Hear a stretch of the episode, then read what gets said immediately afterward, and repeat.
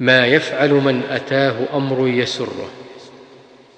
كان النبي صلى الله عليه وسلم إذا أتاه أمر يسره أو يسر به خر ساجدا شكرا لله تبارك وتعالى.